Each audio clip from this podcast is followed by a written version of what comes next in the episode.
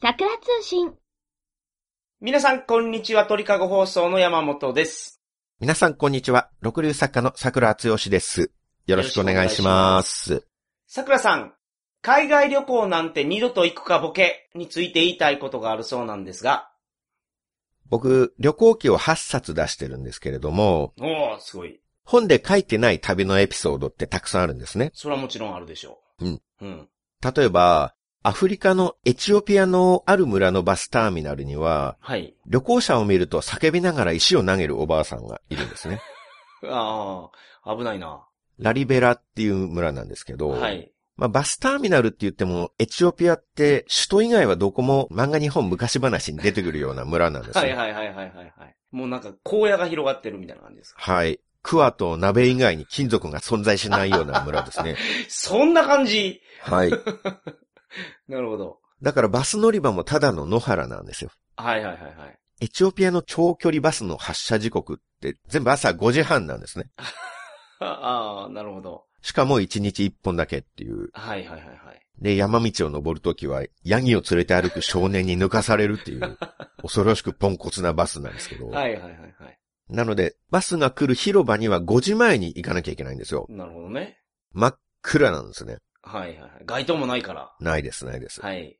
ラリベラを出発する朝、はい。超早起きして、体の前と後ろをリュックで挟んで、はい。片手にも荷物持って、ほうほうほで、片手で懐中電灯を持って、うほう。ほ う、なるほど、暗いから。はいはいはいで、宿を出て闇を照らしながら広場に向かうんですね。はい。はい。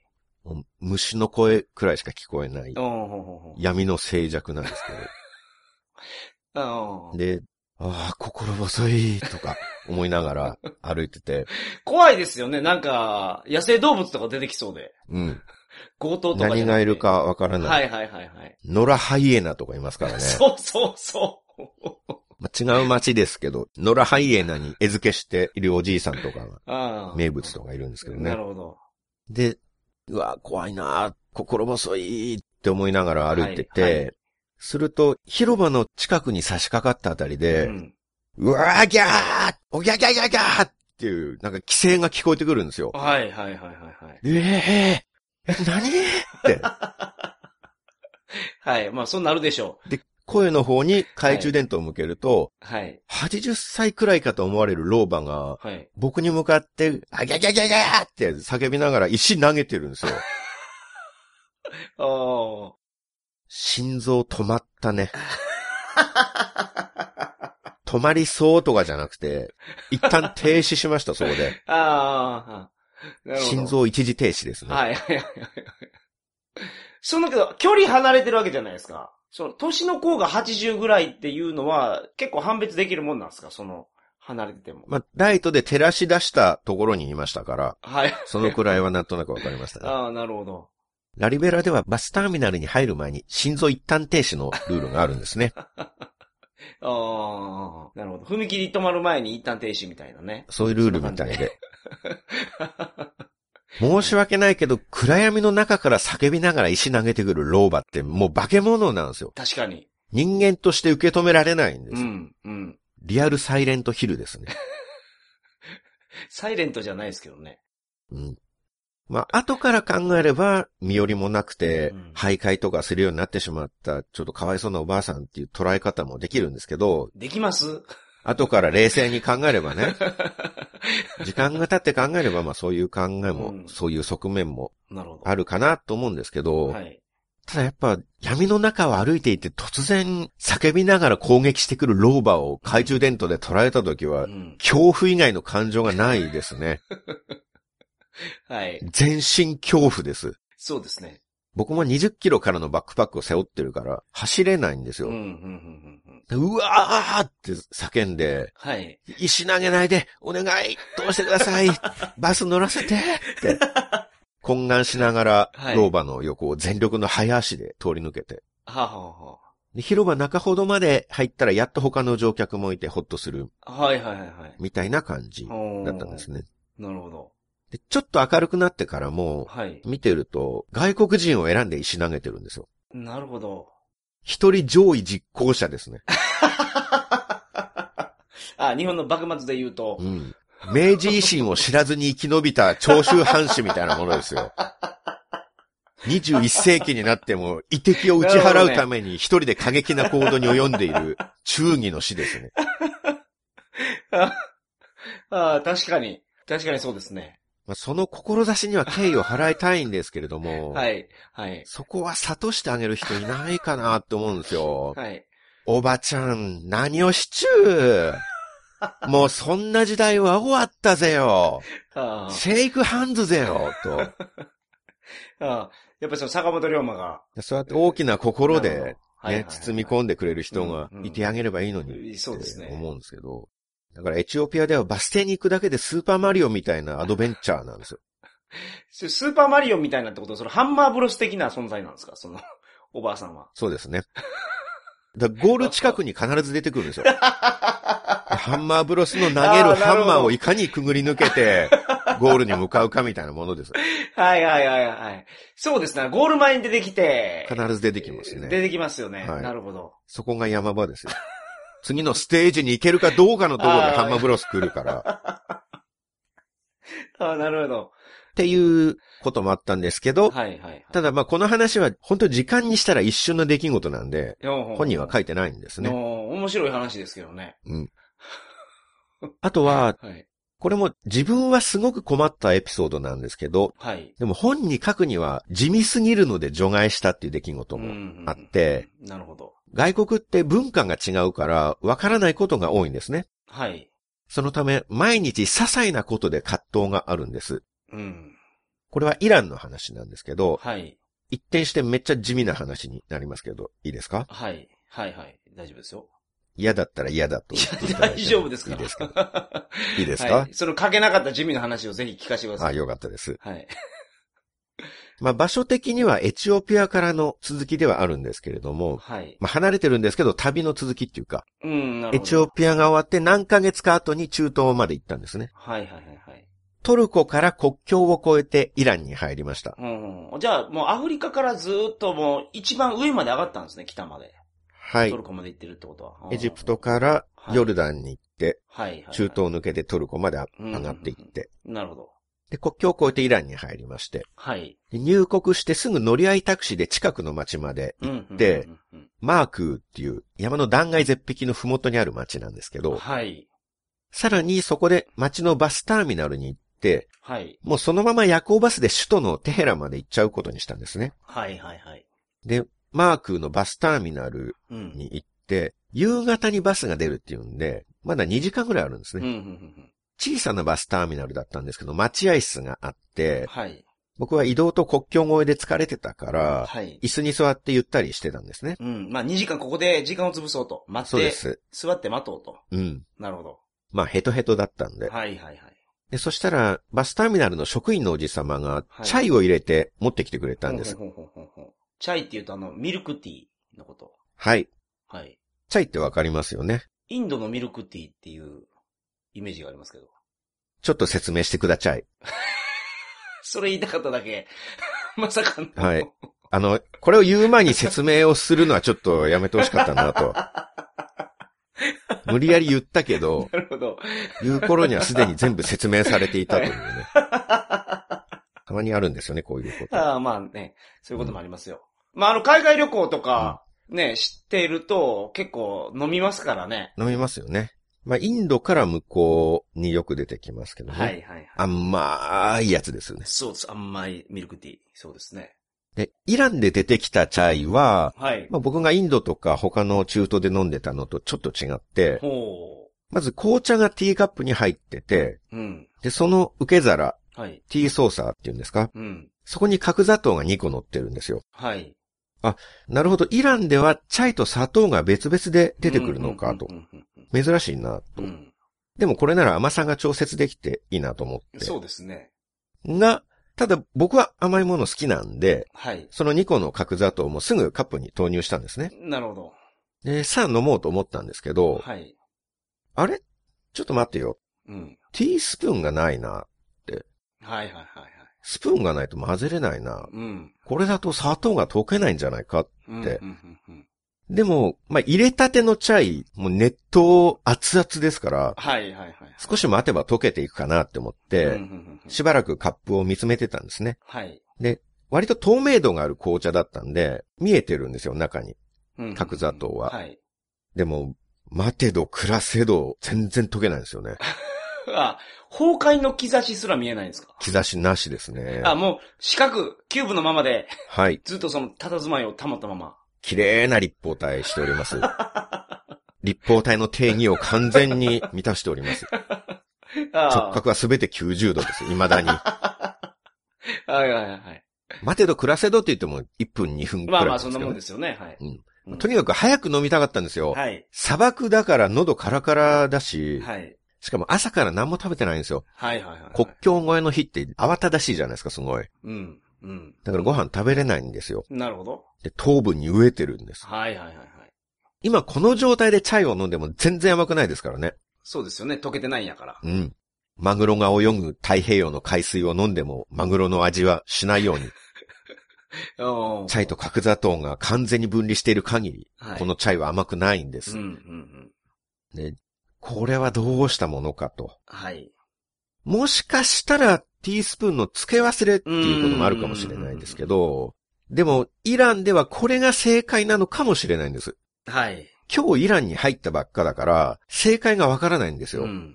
なるほど。初めてのイランのチャイだから、スプーンをつけないのがイランの正しいチャイ文化なのか、はいはい。ただ今回は忘れてるっていうだけなのか判断ができないんですね。うん。でこれが何日も滞在してて、うんうん。他のところのチャイは毎回ティースプーンがついていたとしたら、はいはい。今回は出し忘れだっていうふううにんなるほど判断ができる。はい。それだったら、ティースプーンありますかって頼んでいいと思うんです。はい。それなら、おう悪い悪うい、ん。スプーンがないと混ぜれないよなってう言っんうてん、うんそうだよ、おじさん。おっちょこちょいだな、まったく。 あーははは。ちげえねえや。あーはははは。って。そういう和やかな場になると思うんですあーなるよ。ほど。80年代ドラマみたいな感じの。そうですね。まあ、人と人の触れ合いの温かさみあーなたいるほなどものをね、はいはいはい。感じるっていう。はい。でも、もしイランのチャイはそもそもスプーンをつけないのが正解だとしたら、はいはいはい。ここでスプーンくださいっていうのは彼らの文化の否定になるんですよね。そこまで考えますそりゃそうでしょう。豪に行っては豪に従えの精神っていうのは大事だとあ思うんですそよ。れ旅行者にとってはすごい大事な精神だと思います。そうです。うん。本来イランの風習からしたら必要のないスプーンを要求するっていうのは、うん。これやっぱり現地の文化を尊重しない先進国民のエゴだと思うんですよね。なるほど。ましてやこのチャイは好意で出していただいたものですかはらいね。はいはいはい。待合室で待つ客をもてなす義務なんて彼らにはないわけですから、うん確かに。それをわざわざ熱いチャイを入れてう、ん。角砂糖も丁寧に添えて持ってきてくださったわけですうかんうんら、うんうん。そんな職員さんに、すいません、スプーンってないんですかなんて、言えますかいや、まあ、うん、まあ言えるけど。 言えるんですかいや、言えますけどね、僕。 ちょっとスプーンないですかあっーて。訪問した現地の文化とか、慣習とか風習とか、そういうのはもうどうでもいい とい。や、そ、そんなに深読みしてないです。で、その、と、砂糖溶けないんで、ちょっとスプーン貸してもらえますって言うだけですから。それを言えるってことは、はい。じゃあね、隣の家のおばあちゃんが訪ねてきてう、ん。ひろしくん、煮物たくさん作ったんだけど、うんよかったら食べないかいって言ってう、ん、うん、うん。煮物をタッパに入れて持ってきてくれた時に、はいはいはいはい。まあ食べるけど、皿ないのタッパからじゃ食べづらいか らさ、煮物持ってくるんなら、深めの皿も一緒に持ってきて よ。それからい気が利かないって、ああ。そそう要求するようなもので すよ。う、そうそれ相当ひどいですけどね。人否人ですよ。人にあらずな人間と書いて、あー人否人。なるほど。で僕がここでスプーンを要求するっていうのはそういうことなんですあよ。ーあ、そういうことなんですか。はい。あ僕はただ重いバックパックを背負っているわけじゃないんですよ。あ。はい。旅行者はバックパックと一緒に日本のイメージもなるほど。背負っているんです。なるほど。そこまで考えるとう、ん。 スプーンを求めないのは当然のことです。あ、そうですか。はい。はい。で、さらに僕がどうやってこの状況を切り抜けるか、うん。日本人がどれほどの知恵を持って、苦境を圧倒驚く起点で乗り切ることができるか、ああ、なるほど。それを僕は日本代表としてう、ん。イランの職員さんに試されてるのかもしれないです。ああ。ここであっさり降参してしまうようでは、うんホルムズ海峡の安全は危ういと思 いますよ。はいはいはいは日い。本人は敵に回したら恐ろしいと思われてこそ、はい。日本の石油タンカーは安全にペルシャ湾から出ることができるんです。はいはいはいはい。だから知恵比べですよ。ああ。そうなんですね。僕だって子供の頃から一休さんや暴れ発着を見て、トンチで育ってきた日本人ですからね。はい。この状況を圧倒驚くやり方で切り抜けて、はいはいはいはい。イランの人々をギャフンと言わせてやりたいわけですよ。うんうんうんうん。で、考えました。はい。はっちゃけはっち ゃけはっちゃけはっちゃけはっちゃけたああ、素晴らしい。早いな、結構。ちょっと40代にしかわか らない懐かしテレビの話をしておりますが、は溶けぬなら溶かしてみせよう角砂糖。おおかっこいい。じっちゃんの名にかけて、もう何でも掘り込んできますね。僕はひらめきました。はい。これだと。はい。砂糖の沈んでいるカップを手に持って、うん。カップを小さな円を描くよううにん。ぐるぐる回す。なるほど。上流階級の人がワインを飲むと きに、グラスをくるくる揺らすように回す。ああ、赤ワインをその空気と触れさすためにうん、回す、あの手つきですかはい。はいはいはい。僕の日本人としての手先の器用さを存分に発揮して、ほんほんほんほん絶妙な回転力をカップに加えてやれば、なるほど。熱々のチャイが流れるプール状態になるんですよ。はいはいはいはいはいはい。渦ができると。はい。はい、そうすれば、流れに巻き込まれた角砂糖は、なるほど。やがて川底を転がる石のように、ああ。どんどん削れて小さくなっていくんじゃないか。確かに。トルネードや。強しトルネードですね。 そうですね。桜トルネードです。そっちか。はい。わかりました。桜トルネード。これは僕でしか思いつかない作戦じゃないかいや、そんな。なことないよ。 一番初めにやることでしょ、それ。そうですか、はいはいはいはい。思いもしなかったでしょこれ。いやいや、全然思いつきますけどね。今になって、だったら言えるかもしれないですよ。まあ、そいやれ、いやい僕が言ってから後出しで出されてもな。や。いやいやいや、それも、それ一番初めにやろうと思いますよね、でも。まあまあいいです、でも。川は下流に行けば行くほど砂利が多いんですよ。ああ、そうね。そうですね。はいはいはい。それは上流から川を長い距離下ってきたことによって、はい。大きな石が削られてはい砂利になるんです。はいはい。じゃあこの角砂糖もうん。水流にさらし続けることによって、うん。やがてたくさんの砂利に、なるほど。つまり分離した一粒ずつの砂糖へ姿を変えていくっていう。うん、うん、うんうん。しかもそれだけじゃないんです。はい。皆さんが考えるような安易なやり方だけではないんですよ。おー、なるほど。自分の知力が恐ろしくなるんですけど、はい。時々反対回しにするんです。ああ、カウンターを当 てるってことですかそう です。一定の勢いがついたところで、ああ、なるほど。はいはい。突然意表をついて回転の方向を加えることによって、はいはいはいはい。対流が生じて、はい。流れと流れのぶつかり合いですよ。ああ、確かに。大きなチャイのうねりが起 きて、より角砂糖を激しく翻弄できるんじゃないかっていう。ああ、なるほど。はいはいはいはい。これはみんなの意表をつくと思いますよ。うんうんうんチャイの意表もつきまうすんし、そうですね。皆さんの意表も僕はつき ました。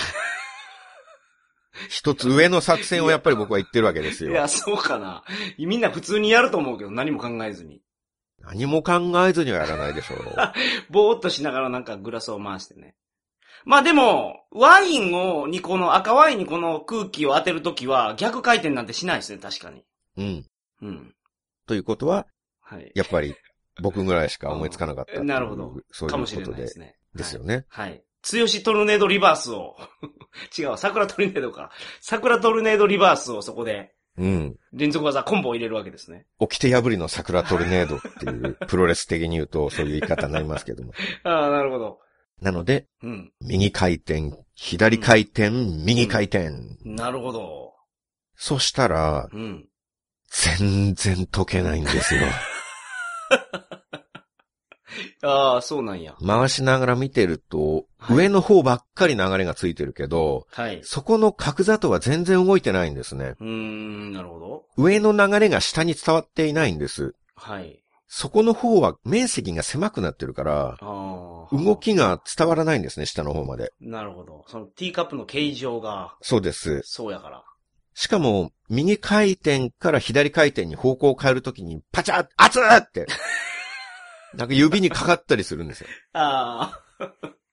はいはい。その、はいはいやっぱ、うねりが生まれるとちょっと荒波がね、はい。堤防を越えてきたりするわけですよ。うん。まあね、そんなこともあるでしょ僕は猫舌なんで暑いのが本当にダメで、う。いや、その、猫舌って下の話ですけどね。それいつも言われるんですけど、はい。で、僕はいつも言うんですけど、はい。猫舌の人は他の部分でも暑いのダメなんですよ。おそうなんですか。はい。だって、舌っていうのは結局その感覚のある体の部位の一つなわけで、はい。舌だけが特別な感覚を持っているっていうわけでもないっていうか、うん。舌と皮膚はまあ繋がってるじゃないですか。体の表面という点では。あのーそうですね。はい。結局体が熱いのがダメっていうことなんですよ。で、舌も当あー然その体の一部として舌も熱いのがダメ。なるほど。なるほど。で共通してるんですね。はいはい猫舌だと温泉も熱いのとかダメですね。ああ、はんはんはんはんはんまあそんな感じだったので、はい。まあしょうがない。うん。これでは無理か、と。うん。うん。じゃあ次。はっちゃけー、はっちゃけー。それ毎回やるんですか まあまあ、はいはい。中略ということで。はい。次なんですけど、はい。残された方法はもうこれしかない。お日本男児の生き様をイランの国民に見せつける時 がまさ来かたの、ね。まさかの、男塾的発想ですかそうです。はい。まるで大神パーレン制覇で、 伊達オミトを救うために燃え盛る油の海に飛び込んだ、はいはいはい。虎丸龍二のような男に、はいはいはいはい。天朝五輪大部会で自分の独手の指を食いちぎって、はい。それを吹き矢のように飛ばして大元報酬を葬った AK のような男塾魂、はいはいはいはい。指でかき混ぜ る、あ出た究極の手段。そうですね。はい。これは半端な覚悟ではできないですよ。確かに。確かに。この煮えたぎったチャイに自らの丸腰の指を投入するって いう、はいはいはいはい。蒸気を逸した根性がないとできないですよ。はい。わかります。まさに僕も AK と同じで、はい己。の指一本犠牲にして、それで甘いチャイを飲みたいっていう、なるほどね。はいはいはい。この男塾魂ですうんよ。うん、確かに。しかも作家にとって一本の指は命とも呼べるほどの大事なものですから、ね。まあまあ、そうで。すね。はい。しかも、うん。朝トルコの安宿を出てから、はい。一度も手を洗っていないんですよ。おー、その問題もあるんですか。そう。国をまたいだぬめりハンドです。 二カ国を股にかけてるからね。なるほどね。もう国境の辺境の安宿からバスやらタクシーやらを乗り継いで、はい。さっき国境で両替までしてますからうね。ん。大量の札束を触っている。はい。もしかしたら、ゲボラ・イブラヒムさんと か、ムスタファ・インニョさんとか、ね、経由してお金を受け取ってるかもしれないわけですから、ああ、まあね。はい。入国管理の人がムスタファ・インニョさんだとかもしれないです し、パスポートとか書類のやり取りでね。はい。休憩時間中に、その水筒に入ってるのはおしっこなんですか、 じゃあ。その人。お茶飲んでるように見せかけて。まあそういう可能性はあると思いますよ。まあ旅先だったらそういうケースはインニョさんでなくても結構多いですからね。えまあ僕だって安宿泊まってて、はい。朝方、ベッドの脇にお茶が入っているようなペットボトル、うん毎朝置いてありますけど、はい。それ中身おしっこですから ね。お茶に見えてますけど、はいはいはいまあ、。大体海外ではお茶が入ってるかおしっこが入ってるかって半々ぐらいなん ですよね。ペットボトルに。はいはいはいはい。なるほど。まあ、その方とも接触してると。ですね。タクシーの運転手さんがそうだったかもしれないし。うんうんでそれを踏まえての今の僕の指なわけですから、うん。はいはいはい。僕が指で砂糖を混ぜることによって、うん。 2カ国分のヌメリをもチャイに溶かし出すことになるわけですよ。そうですね。まあ、でもここは男を見せるところです。はい。男には命を懸けてでも戦わなきゃいけない時があるんです。それ今ですか それが今なんです。あ、あなるほどね。はいはいはいはい。もうやるしかない。はい。僕は右手の人差し指を一気に、うん。俺の生き様、見さら せやーと、叫びながら、はい。チャイにチャプーンと突き立てました。はい。すると、うん。あっち いって、叫んで、まあ、そらそうですよね。すぐ出しました。あの、その、指先は触ることはできたんですかその、砂糖に。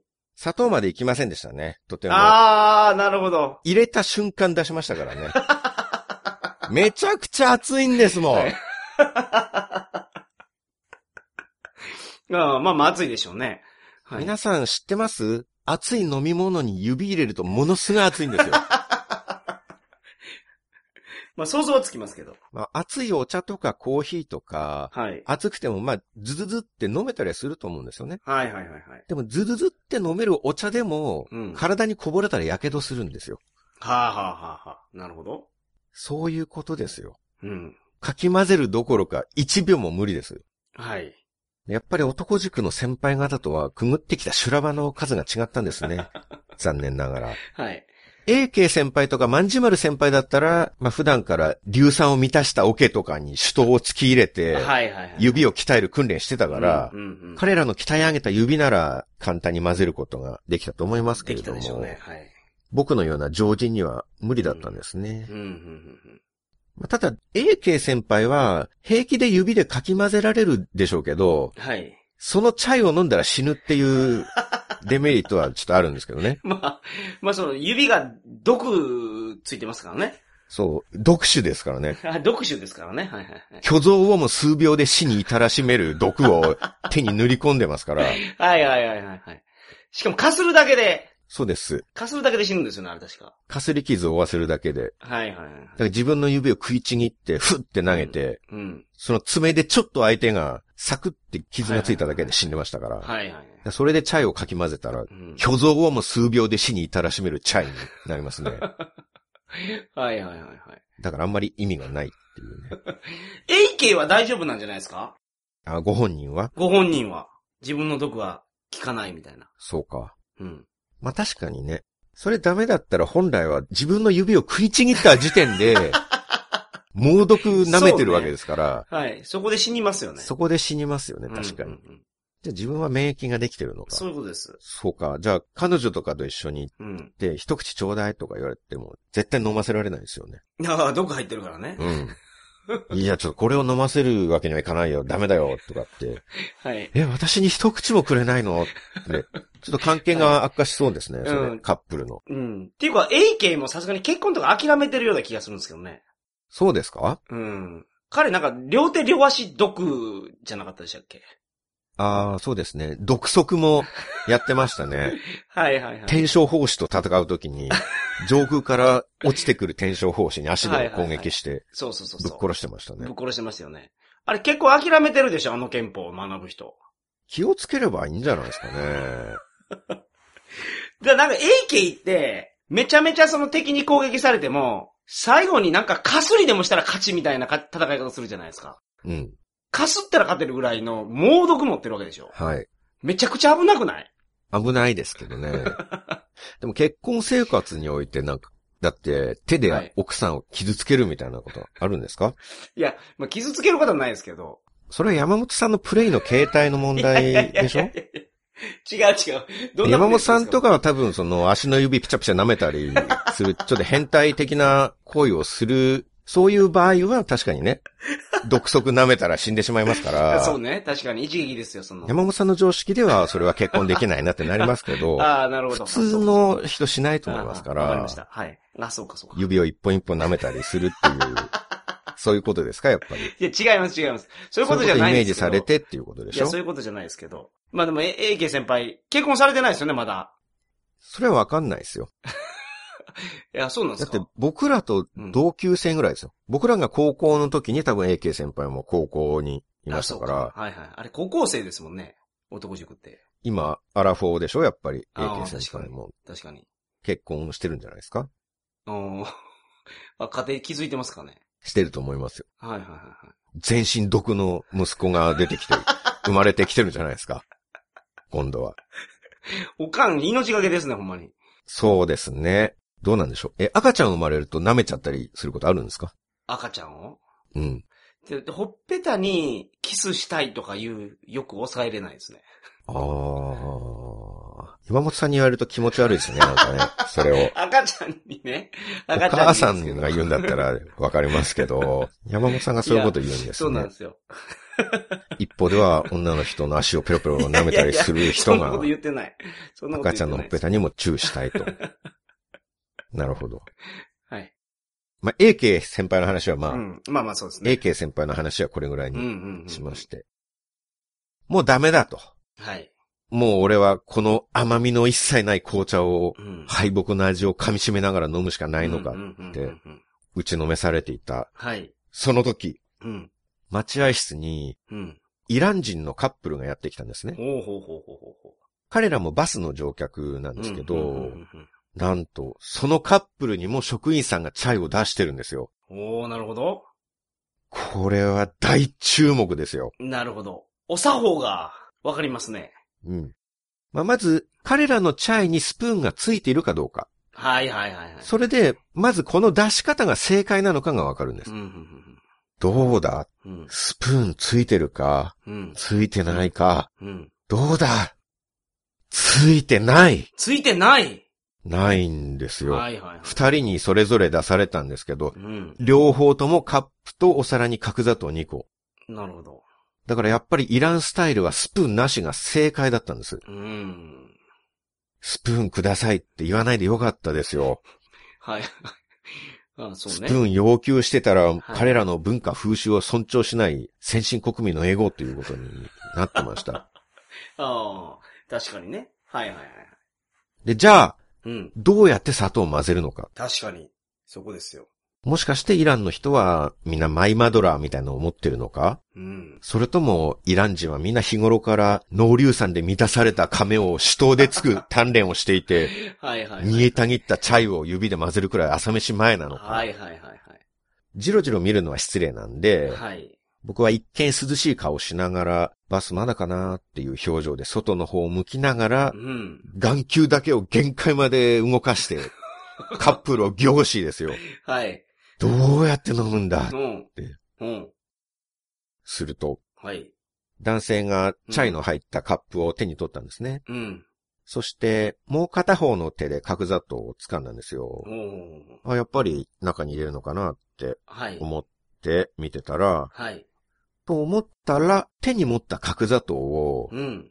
そのままガリッとかじったんです。おー、なるほど。で、すかさずチャイをズズズって飲むんですうん、よ。うん、うん。で、また砂糖をかじって、はい。また飲むんですようん、う。ん、うん。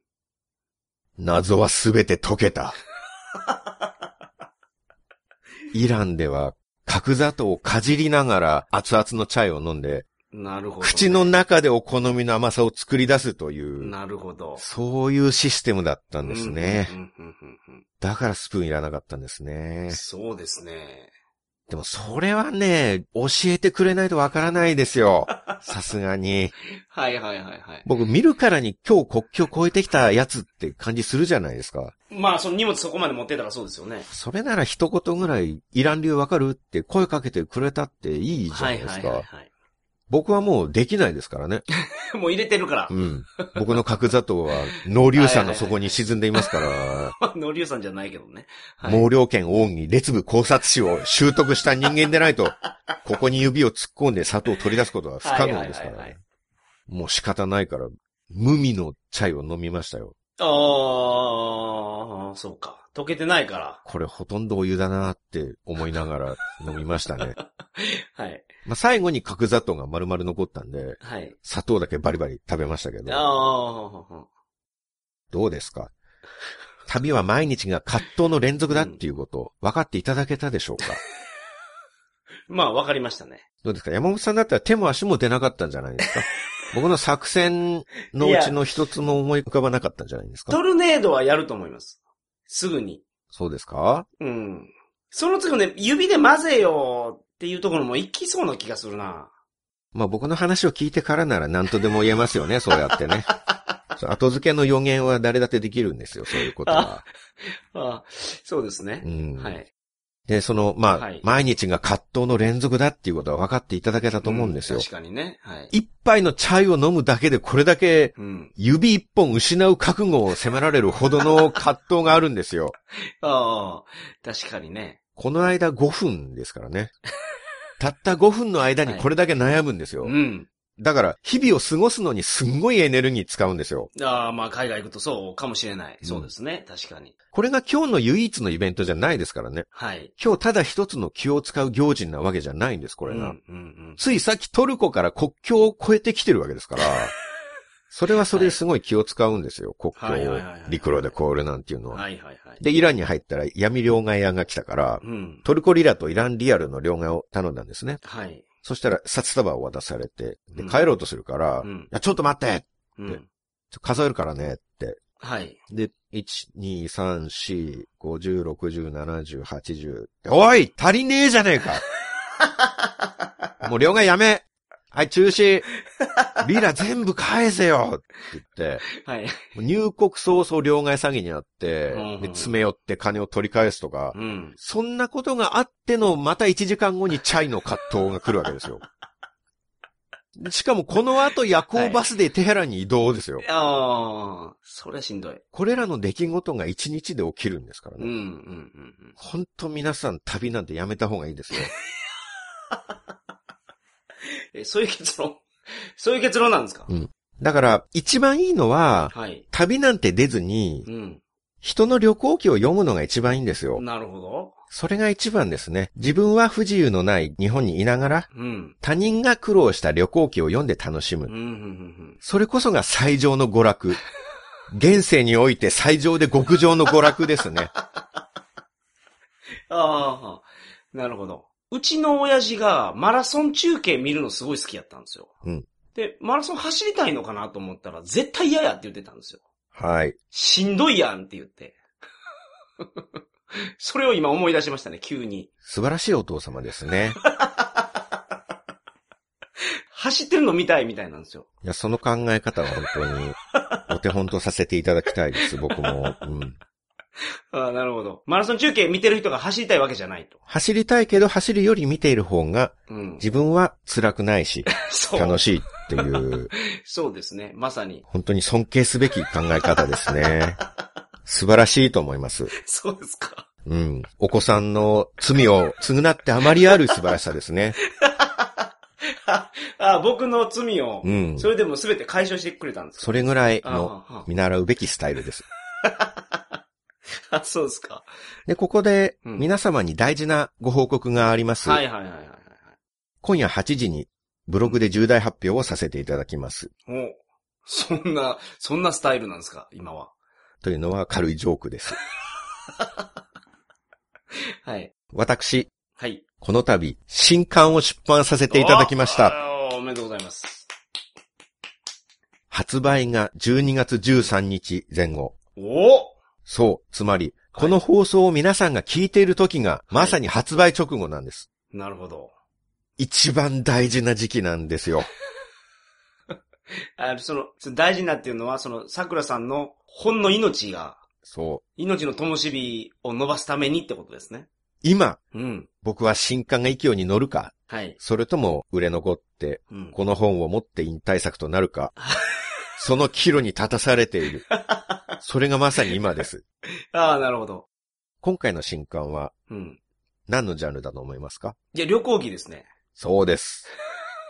なそんれはと、はい。 7年ぶりとなるお旅行記の出版です。おー。旅行記はね、レビューが荒れるから嫌なんですよ ね。旅行記自体があんまり出なくなりましたよね、最近。それはそうですね。うんみんな SNS で旅行の様子あげるからあーねな。るほど、なるほど。ビジュアルで写真だけ見るものっていう感じになりつつありますけどね。はいはいはいはい。まあ、住み分けはできていて、はい。まあ、文章の旅行記とは完全にポジションが違って、写真で見る旅行記っていうのはキラキラタイプの旅行で、なるほど。その点文章の場合は出来事、うん。一つの出来事とかトラブルを深く掘り下げて、経験を読ませるっていう感じで、はいはいはい。そういう住み分けになっていますが、まあ今はあんまり考えないで写真だったら見れるから、うん。まあ楽っちゃえば楽ですよね、見る方にとっては。はいはいはいはそこであえて旅行記を出すっていうね。い。なるほど。まあでも、僕の旅行記を荒らすおなじみのやつとかがいてですね、レビューでですか、うんこいつの旅行記は作り話だ。はい。実際は旅なんて行かずに日本で想像で書いてるはずだとかって 言って、はいはい。星一つレビューで酷評してくるやつとかがいるんですよね。はいはいはいはい。まあ、旅行記が一番書き方が乱暴になるから、うん。アンチも生まれやすいんですよね。他の科学とか哲学とかの本だと、ううんるせえボケこら !50 ルピー返せよてめえこのタコとか書くことはないで すから、そういう本の場合は。なるほど。もうちょっと落ち着いてるんで、はいはいはい。だからレビューもそんな荒れないんですうんね。うんうん旅行記は基本苦しみをぶつけますから、文章が激しくなるんですよ。うん。だから嫌いな人にはすごい嫌われますね。うん。なるほど。 こんなの買うくらいなら金をドブに捨てた方がマシだとか書かれるん ですよ。そんなことまで。半年かけて必死で作った本だけど、はい。ドブに捨てた方がマシなのか、ドブに捨てるための本を僕は半年もかけて作っていたのかって。はい。まあ確かにね、落ち込みますよね、それは。でこれは一つの国の話ではなく、はい。今までの旅の中からまだ本に書いていないエピソードをおー、なるほど。章ごとに国を変えて書いていくような内容です。正直、昔からの桜つよしマニアの方は、あれこの話、昔ブログで読んだことある気がするなとか、はい。桜通信に聞かなかったっけなこの話とか、はいはいはいはい。思うことでしょう。それは認めましょう。はい。一度は昔のホームページに書いたり、ポッドキャストで話したエピソードも入っております。はい。でも本では初めて書くなるほどものばかりではい。はいはいはい。で、僕の旅行記ってネタバレあんま関係ないんで、ほうほうほうほうほ僕はこんな信じられない出来事が起こったとかいう、そういうインパクトじゃなくて、う。なるほど。まあ、さっきのチャイの話でもわかると思いますが、はい。あれ出来事としてはチャイの飲み方がわからなかったっていう、本当にどうでもいい出来事なんですよ。 他の人なら2分くらいで話せそうなことを、はいはい僕は30分かけて話すわけですよ。はいはいはいはい。だから文章も同じで、どういう珍しい出来事があったかっていう珍しさじゃなくて、はい。その大して珍しくもないトラブルをどう仕上げるかっていうなるか、ほど。どういう例え話でどういうセリフを使って表現するかはいはい。っていうことの特徴の作家なので、なるほどね。そこを注目していただきたいなはってい。思うんですまあね。でもトラブルに対して桜さんはもう全身全霊で立ち向かってるからそういうことになるんですよね。佐藤問題に関しても。まあそう、まあすごいいい言い方をしていただくとそういうことになります よね。はい。まあでもそんな感じですよね。うん。チャイに入れた砂糖をどうするかっていうだけの話について、それを全身全霊で立ち向かったからっ ていう、全身全霊でトラブルに立ち向かったっていう、そういう言い方をしてくださる、はい。その素晴らしさ。それと同じような膨らませ方を僕は文章でもしております。そういう極端な表現の仕方はい。を僕はしております。なるほど。なるほど。割とアジアの話が多いんですけど、はい。今日と同じイランの話、はい。パキスタンの話、あバングラデシュの話、はい。ペルー、トルコ、タンザニアとかもあっおてー、、タンザニアまで。あとはアメリカのあの話とか、はい。最後の2章は北朝鮮の話でございおまーす。ほうほうほ旅行期から離れていた7年間、う。はい。少しずつ作家として成長したはずなんですよね。うん、うん、うんその間は小説を書いたり、はい科学とか経済の本を書いたり、うん、うん。自慢じゃないですよ。自慢じゃないんですけど、はい。まあ、もし自慢に聞こえたらすい ません。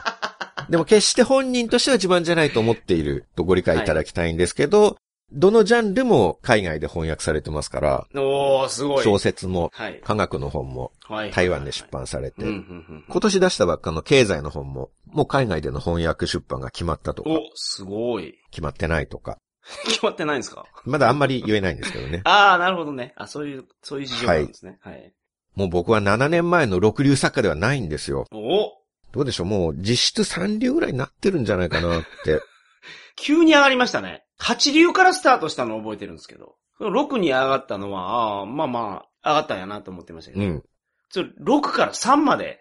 上がってる可能性は高いと思いますよ。おー。 7年もの月日が経ってるわけですからね。はいはいはいはい。まあ、成長した僕が再び旅行記に戻ってうん。どんなものを書いたのか、はい。皆さん確かめたくないですかいや、確かめたいですね。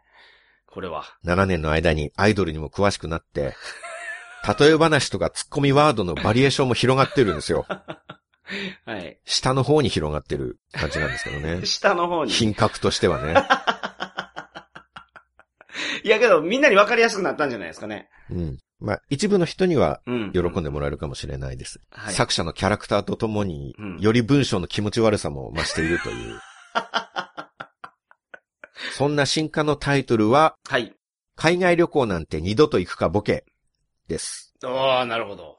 僕の旅行記の集大成みたいなタイトルにはないっておはいはりいます。はいはい。で、帯の文章も結構注目していただきたいんですけど、はいはいはい。これちょっと見ていただいてもはいはいはいい。いかなと。こんな感じの帯なんですけれども、わあ、来た。なるほど。この帯の文言が、旅とは1割のキラキラと9割の苦痛。うん。旅嫌いの引きこもり作家が今度はなぜか北朝鮮へ。六流作家の悶絶エピソードから学ぶ旅のトラブル対処法はいっ。ていう。六流作家の悶絶エピソードから学ぶ旅のトラブル対処法。はい。ついに著作の帯に六流作家という肩書きが登場しました。ついに自他共に認める出版社公認の六流作家ですよ。確かに。まだ六流から一つも上がってなかったみたいですね。ああ、三流になったつもりやったけど。うん。まあ帯は出版社の方に考えていただくものですからね。はいはいはいっていうか、こんな帯ありますか本の帯って、この本がどれだけすごい本か、著者がどれだけすごい人間かっていうのうんうんうんをお客さんにアピールするものはい。なそんうでですすよよ。ね。はいはいはいはい。それが自ら、この本の著者は六流作家ですよってアピールしてるんで すよ。全然本を持ち上げてないと思うんですよね。確かに。確かにそ作うで家す生活14年目ですからね。14年目で六流ってもう才能ないっていうことですよ。 諦めた方がいいですよ。ろ14年目で六流だったら。まあけど出版社の方がもう六流とうん。他判に定されたとい判う。定したってことですからね。まあ他にいないですよね、六流作家って。見たことはないですね。確かに。そうですようね。ん。良かったじゃないですか。まあ、そうですね。言い続ければ本当になるんだなっていうの は感じましたよ。それは。確かに。はいはいはい。僕がずっと諦めずに自分で六流作家ですって言い続けたことで、はい。ついに出版社からも公式に六流作家として認められることになったっていう。 はいはいはいはい。だから皆さんもなりたい自分があったら言い続けた方がい いですよ。僕のようになれるわけですから。はいはいはい。言い続けてさえいれば、うん。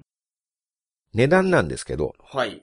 1000円です。おすごいお買い得じゃないですか。はい。 いや、まあまあ、そう、お買い得度はあると思おう。財布に優しいと思います。はいはいはい。 1000円札1枚で買えちゃうんですよ。おー1000円札1枚うんに消費税となる100円玉をちょっと加えていただければ、買えちゃうんです、それだけで。はい。まあ、千冊一枚で変えてないですけど、それやったら。まあ、税を払うのは国民の義務ですか らね。あまあ、ね。消費税は僕のせいじゃないでしょあー確かに。国に行くお金ですから、はいそれはご不満でしたら国に言ってほし いですよ。わかりました。はい。なんと1000円で。定価は1000円。はい。皆さん、前回お話しした死ぬ時貯金理論を思い出してくださ い。皆さん、死ぬ時絶対1000円は残したまま死ぬことになるでしょう。はい。 それ間違いない。ねそれは間違いない。これから40年、50年、ずっと使わずに寝かしておいて、さらに死ぬ時にも残っていて、うん。無駄になってしまう1000円。それを僕の新刊のために使えば、うん。普通の旅行では行かないような、そういう国の体験記が読めて、はい。世の中への見識が広がり、うん。で、僕には、本買ってくださってありがとうございますってずっと感謝されるっていう。はい。 使わなかったら無駄になるはずの1000円がすごく有意義なものに変わるわけですよ。そうですね。その、旅の間の5分だけ切り取っても、指1本失うかどうかのあんな葛藤をして いる、あそこまでの大和魂を試されるってはいう、はああいうはは旅の苦しみ、悩み、うん葛藤を1000円。ココイチのカレー、ココイチのカツカレー1杯分払うだけで追体験できるわはけいですはかいはいはらい。はい。なるほど。 1000円なら2冊とか買っちゃってもいいと思うんですよね。ああ、確かにこのね。際。うんはい。2、3冊いっちゃっても。行っちゃってもいいと思います。はいはいはいはうんい。名刺代わりに僕の好きな本ですって言って、あ配っていただく。くっていう、そういうのも全然ありだと思い ます。はい。不況用のやつを。そうです。名刺だけだと、はいやっぱり、なかなか覚えられないっていう一面もあると思います。そこで、はい。海外旅行なんて、二度と行くかボケっていう本を、はいこれ僕の好きな本ですよ。で、一緒に渡したらこれ忘れられないですよ、もう相手の。絶対忘れないですね。取引それ 先の方に確実に覚えてもらうことができますよね。は。はい。それはそうです。あ、あの本をくださった方が何々さんかって、うんもう名刺とセットで。はい。名刺をしおり代わりに多分使うでしょう から、本と一緒だったら、ああ、なるほど。名刺をもはうい本を読むたびにうん確認することになるから、なるほど。絆も深まりますよね、それで。強く印象を。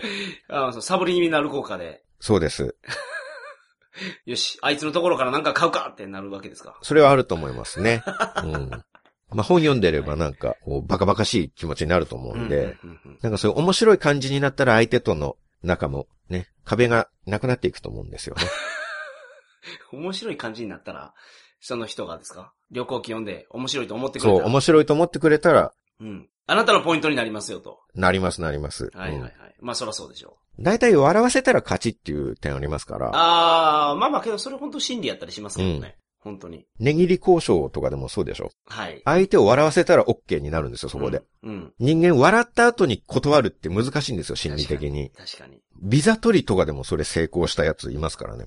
旅人ビで。ザ取り。はい。まあ、時間がかかるところをもっと早く欲しいっうんて。うんうんうんまあ、それは一方的なわがままなんですけど、旅行者うんうんの。はいはいはい。でもいや、それは無理だと。うん。跳ねつけられてたんですけど、うもん。うしつこく食い下がって、しまいにはなんか、指人形のやつを手にはめて、はい。で、カウンターから手だけ出して、はい。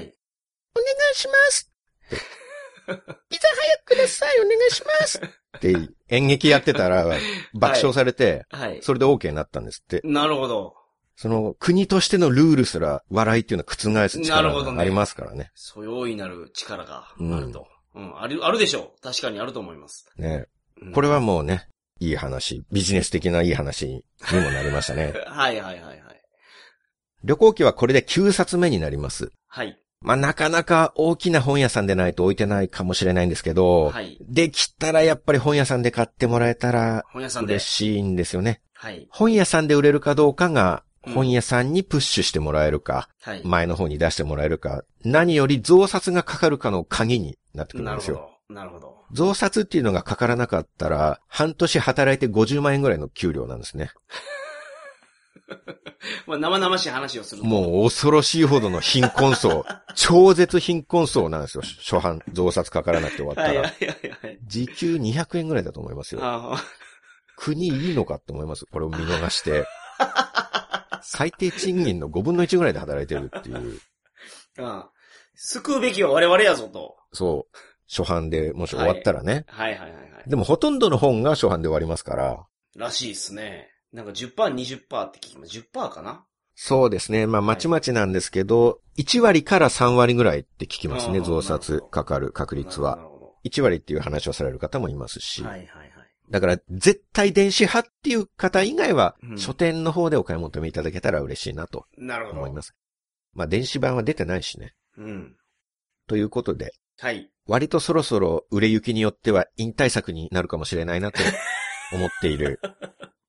海外旅行なんて二度と行くかボケ、うんうんうん。出版社が産業編集センターさんっていうところで、はい。旅のシリーズものなんですね、一応。おー、なるほど。私の旅ブックスっていうシリーズなんですけど、はい。まあ他には倉前仁一さんとか、はい下川裕二さんとおか、ーほうほうほ。椎名誠さん、国立子さんっていうう、おーほうほう結構昔からの旅の、そうですね。旅作家の先輩が書かれているところなんですけどね。はい。まあそこに私のも入れていただいて、はい。新書サイズの本でございます。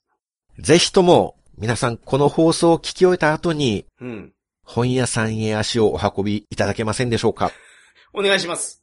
本屋さんは一応電話すると在庫の問い合わせができますので、はい。もし近所に中くらいの書店さんしかないっていう場合は、はい。何件も回っていただくのは忍びないんで、はい行く前に聞いてみていただけると、うん。無駄足になることはないんじゃないかなと思います。ははは。書店員さんは笑うらしいですよ。タイトル言うと。桜さんの本のあ。、よく言われますね。毎回そうですね、それは。経済学の時も、経済学なんて教科書だけでわかるかボケでしたけど、はい。まあこれも予約していただいた時にはい笑われたっていう。そうそうそうそうそうそう。笑ってもらったら仲良くなれますからそうね。いうことです。そこで。もしかしたら気になる書店員のあのこと。そうですね。捕まえて予約したいんですけどって言っていただければ、あなたのポイントになるんですよ。うふふ、面白い方って。そうですね、覚えてもらえるっていう。うんうん。まあちょっと書店さんで注文すると時間かかっちゃうんですけどね。あ、ない場合はね。そう。けどこの、桜通信のリスナーさんでね、桜さんが本屋で帰って言うから、あのーない本屋で注文して待ちましたっていう方結構いらっしゃいますもんね。ツイッターでの報告見てると。もう足を向けて寝られないですね。確かに。そういう方には。まあ、どこに住んでるかわからないから足向けてる可能性ありますけどね。あ、だから、本屋さんで予約してくださったっていう方は、はい。あの、ぜひ皆さんで日本の一つの方向の場所にこう住んでいただ いて、一つの県にちょっと集中して移住していただければはい僕はいはいもそちらには、そちらに頭を向けて、はい、寝るようにしますので。ああ、なるほどね。はい。まあ、そこの予約はね、はい。まあ言っても Amazon で頼むと本当に1日2日で届くわけですうんか確ら、かにねまあもしそんな急がないよっていう方は、はい。本屋さんの方でお願いできればと思いますけど、まあそこまではうんちょっと申し訳ないんで、なかなか強くお願いできないですけどね。うん。まあ僕は、私は皆さんを信じてい ますよ。どうぞよろしくお願いいたします。よろしくお願いします。今僕手合わせてますんで。パソコンの前で、年号を送ってるんですかこのポッドキャストで。本当に真剣に心からの念をあ手合わせて送ってます。はい。では、よろしくお願いいたしますよろ。しくお願いします。今回は満足しました。そうですか。はい。それでは皆さん、また再来週。さよなら。